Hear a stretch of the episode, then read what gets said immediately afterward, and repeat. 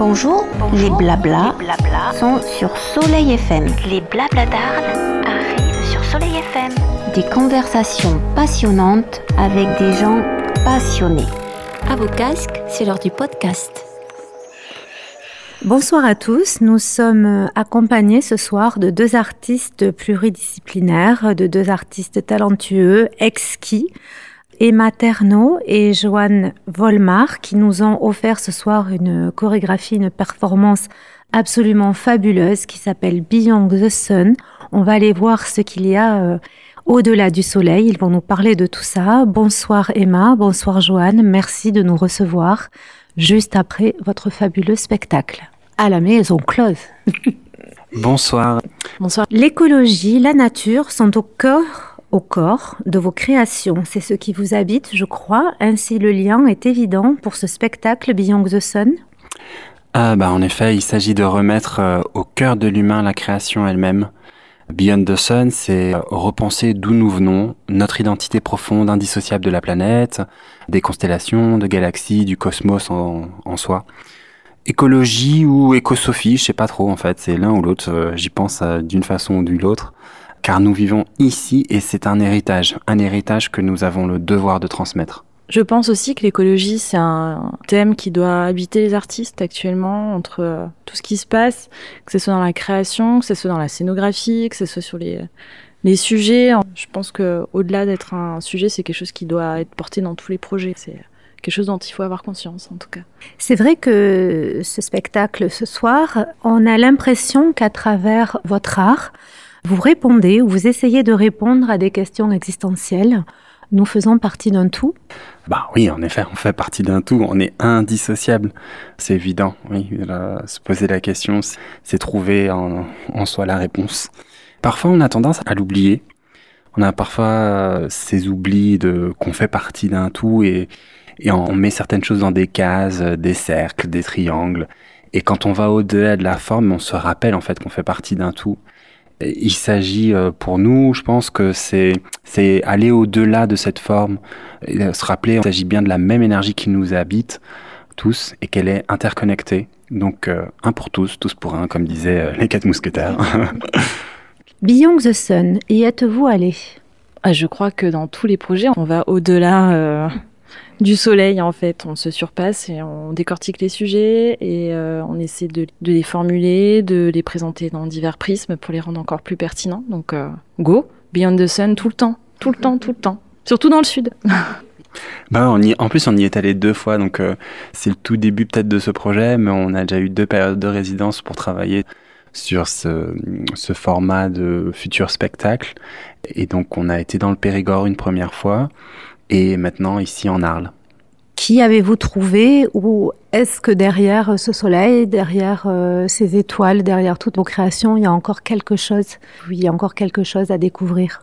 Je crois qu'il y a toujours des choses à découvrir, surtout sur le thème de l'astronomie, qui est incroyablement vaste. Et euh, c'est peut-être ça aussi, c'est qu'on est intéressé de tout et comment le ramener vers un sujet ou du moins une lecture euh, qui puisse être euh, ouverte et euh, recevable par, par tous, que ce soit jeune public ou public euh, plus grand. je pense que j'aimerais y trouver de la vie, de l'humour, encore plus de vie, plus de surprises de découverte, d'inconnus. C'est ce que je pense que j'aimerais découvrir. Laure et moi sommes très curieuses à votre égard à tous les deux. Comment vous vous êtes rencontrés Alors, je crois que c'est vous, Emma, qui rêviez d'être euh, astronome. Et vous, euh, Joanne, astronaute, il me semble. Donc, en plus de la danse, c'est euh, sans doute aussi une passion commune. Mais votre rencontre, vos inspirations, pouvez-vous nous parler de tout ça, s'il vous plaît? Alors, pour être euh, franche, on s'est rencontrés pendant des auditions. Donc, rien à voir avec le système de résidence. C'était dans un contexte totalement autre. Donc, une audition pour l'Opéra de Lyon, qui a été très compliquée. Et finalement, ça a rallié pas mal de groupes et pas mal de personnes. On a plutôt échangé par téléphone dans un premier temps. On n'était pas à côté. Et euh, Beyond the Sun, c'est juste que on s'est dit, on, a envie de créer ensemble, qu'est-ce qu'on va faire? Et puis, Joanne, il m'a expliqué un peu sa vie on, se connaissait d'audition, mais on se connaissait pas perso. Quand il m'a dit, euh, je regardais les étoiles plus jeune, je fais ah purée, oui, Bah, moi aussi, parce que je faisais ça à tous mes anniversaires qui se trouvent fin juillet. Et c'est quelque chose qui était euh, annuel et qui était euh, super important pour moi pour euh, passer l'été. Après, nos sources d'inspiration, je crois que tout est source d'inspiration, en tout cas dans n'importe quel domaine, mais venant des beaux-arts et du théâtre, c'est vrai que la vidéo, les écrits, les poèmes, pièces de théâtre, tout. par exemple, là au Luma, il y a une exposition sur Rachel Rose avec une superbe vidéo qui s'appelle Everything and More, je crois. Et cette vidéo nous a beaucoup touchés tous les deux et a été euh, grande source d'inspiration, en tout cas pour, euh, en tout cas dans la thématique euh, visuelle, tout ce qui est vidéo, tout ce qui est matière aussi, et astronaute, parce que je crois qu'elle interviewe un astronaute qui s'appelle David Wolf et qui a beaucoup de références sur ses sensations physiques et corporelles. Ah oui, alors Rachel Rose, ça a été un point qui nous a rapprochés. C'était pour moi, enfin, écouter et, voir en fait son travail, ça a été euh, comme me replonger dans un rêve d'enfant pour moi, parce que c'était l'astronaute que je ne suis pas actuellement. Mais oui, en effet, enfin, qu'est-ce qui m'inspire aussi? Je suis un grand fan de science-fiction, donc euh, pour moi, tout ce qui est euh, voyage interplanétaire, rencontre du troisième type, de terriens qui partent et qui reviennent de voyage, ça m'inspire beaucoup. Et le petit prince dans tout ça? Alors ça, faut demander à Emma. le Petit Prince, c'est un livre qui me suit depuis un moment, même si je, je le survole euh, depuis que je suis toute petite. Et euh, c'est quelque chose que j'ai mis euh, en scène à Berne lors d'un festival, le Skit Festival. j'ai projeté avec une vidéo et c'était lu en allemand. Donc ça prenait encore une autre musicalité. C'était interprété par une femme, donc c'était très intéressant. Et puis après, il y a eu un projet que je voulais faire pour un dôme euh, en création immersive, euh, où je suis partie aussi sur le Petit Prince. Donc, euh, je sais pas, ça me tourne autour, ce Petit Prince. Et voilà, et c'est qu'en fait, il y a la double moralité, qu'on soit, qu'on soit enfant, qu'on soit adulte, et vice versa. Et je trouve ça très pertinent. Et c'est, voilà, Saint-Exupéry. Alors la danse, la chorégraphie, chez l'un et l'autre, elle est rentrée comment dans votre vie? Oula, alors euh, la danse, elle est rentrée. Pour moi, en fait, j'étais très jeune. C'est ma mère qui chorégraphiait des spectacles pour des mariages. Et donc j'ai dansé euh, la danse des canards, le petit navire. Euh, voilà, en fait, c'est comme ça que j'ai commencé en tant qu'interprète et pas en tant que chorégraphe. Et ce sont mes premières chorégraphies que j'ai vues créer dans ma famille. Et je dansais avec mes frères. On était, je me souviens des, petits matelots. On était quatre devant un petit bateau euh, peint en carton, euh, fait à la main. C'était fait maison et c'était magnifique. Enfin, ce sont mes plus beaux souvenirs. Euh, et je vous raconte pas les culottes de, canard alors. alors moi la danse c'est parce que mon grand-père adorait la musique et qui me faisait danser depuis que je suis toute petite. Il me faisait écouter beaucoup de musique et du coup je dansais dessus. Et euh, après, on m'a mis au classique et j'étais un peu dégoûtée parce qu'on dansait pas pareil.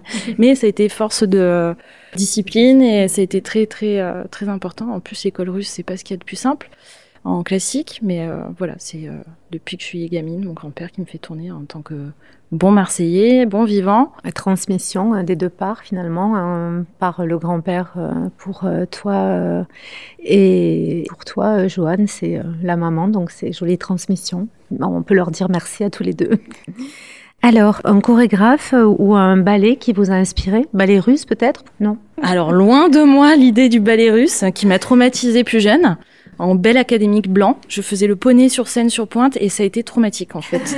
Donc aucunement les ballets qui sont très beaux et qui sont que j'apprécie euh, depuis que je suis, plus âgée. Mais je crois que ce qui m'a donné envie de faire du spectacle vivant, et pourtant euh, j'étais pas forcément prédestinée à ça en devant suivre euh, les métiers de mes parents. De base, c'était un spectacle du cirque du soleil. Et j'ai été aspirée en fait par le début. Et je me suis dit, ah, je vais faire ça. C'est trop bien de euh, donner des frissons aux gens. Et euh, voilà, euh, haut, les transposer dans l'espace. On est tous, tous ensemble, dans le même bateau, et on partage les mêmes émotions. Et je suis revenue, je dis, ah, je vais faire ça. Vous parliez de. Un chorégraphe Bon, on peut toujours parler des mêmes, hein, Pina Bausch. Kirsmaker, après beaucoup de clips vidéo aussi. Hein. J'ai grandi avec les clips vidéo M6, MTV et ça m'a beaucoup formé en fait sur la rythmicité du corps, de l'image.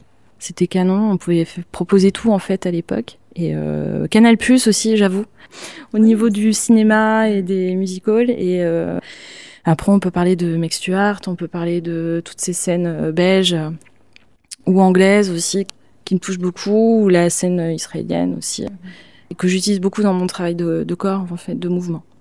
Alors moi, je... il y a un ballet en fait qui m'a toujours impressionné. C'est un ballet contemporain qui est dirigé par euh, Alain Platel depuis 1984, l'année où je suis né. Et c'est les ballets de la C et la B. Euh, sont des Belges. Au début, en fait, c'était un groupe d'amateurs. Et petit à petit, en fait, leur création, on, les a regardés d'un autre œil. hein. Ils étaient plus amateurs. Et j'ai toujours euh, aimé ce qu'ils faisaient. Je sais pas, il y avait quelque chose de transcendantal dans les créations d'Alain Platel. Et, et c'est, enfin, on, parlait de Belge tout à l'heure. Et pour moi, l'école belge, par exemple, c'est une des plus belles écoles euh, pour tout ce qui est création et chorégraphie.